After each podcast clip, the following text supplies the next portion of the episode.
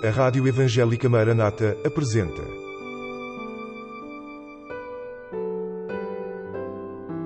Mulheres da Bíblia. Mulheres que deixaram uma marca na história e que falam ainda hoje.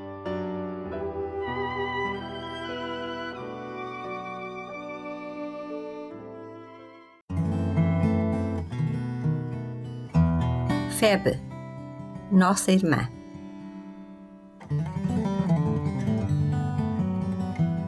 Febe foi uma mulher cristã que viveu no primeiro século. Tudo o que sabemos acerca dela está escrito em apenas dois versículos na carta que o apóstolo Paulo escreveu aos Romanos. Diz o seguinte: Recomendo-vos, pois, Febe, nossa irmã, a qual serve na igreja em Sencreia, para que recebais no Senhor, como convém aos santos, e a ajudeis em qualquer coisa que de vós necessitar, porque tenho hospedado a muitos, como também a mim mesmo. Romanos 16, 1 e 2.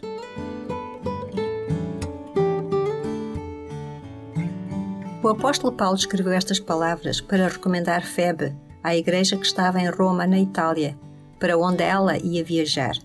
Febe vivia em Sencreia, um porto de mar em Corinto, na Grécia. A viagem entre Corinto e Roma, além de muito longa, cerca de mil quilómetros, era muito difícil e perigosa. Normalmente viajava-se por mar e por terra. A viagem podia levar várias semanas, havia o perigo das tempestades no mar. Na terra havia o perigo dos assaltos. Devido a isso, imaginamos que o motivo da viagem que Febe fez a Roma deve ter sido muito importante. Paulo refere-se a ela por nome, Febe, e acrescenta a expressão nossa irmã. Ele podia ter escrito apenas uma irmã, porque Febe era uma irmã na fé, uma irmã em Cristo. Portanto, teria sido suficiente recomendá-la como irmã, mas o Espírito Santo levou Paulo a descrevê-la como nossa irmã. Esta palavra nossa faz transparecer o amor fraternal que une os verdadeiros irmãos na fé, aqueles que são verdadeiros filhos de Deus Pai e irmãos no Senhor Jesus. Há carinho nesta expressão. Por que é que Paulo e os outros irmãos tinham carinho por ela? Porque ela era muito útil ao Senhor. Não era uma crente que assistia aos cultos e que ia à igreja apenas para receber a bênção para si própria. Ela servia o Senhor na igreja.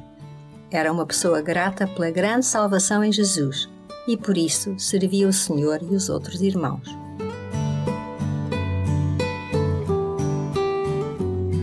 Na mesma carta, Paulo pede aos irmãos na igreja em Roma que a recebam no Senhor como convém aos santos. Este receber significa tratar como se ela fosse um deles. Ela era grega e em Roma seria uma estrangeira. Recebê-la no Senhor significava fazê-la sentir-se em casa, acolhida com o amor e o carinho que o Senhor concede a todos os seus filhos. Mas Paulo diz ainda mais: pede aos irmãos que a ajudem em qualquer coisa que ela necessite. Isto vai para além do cumprimentar a pessoa, ser simpático para com ela e até de a convidar para uma refeição. A ajuda é muito mais abrangente. É ajudar em qualquer coisa que ela necessite deles. Até pode ser que ela não necessite nada, mas cada uma das pessoas da igreja devia estar disposta a ajudar, cada uma na sua capacidade, como convém aos santos, segundo o que Paulo escreve.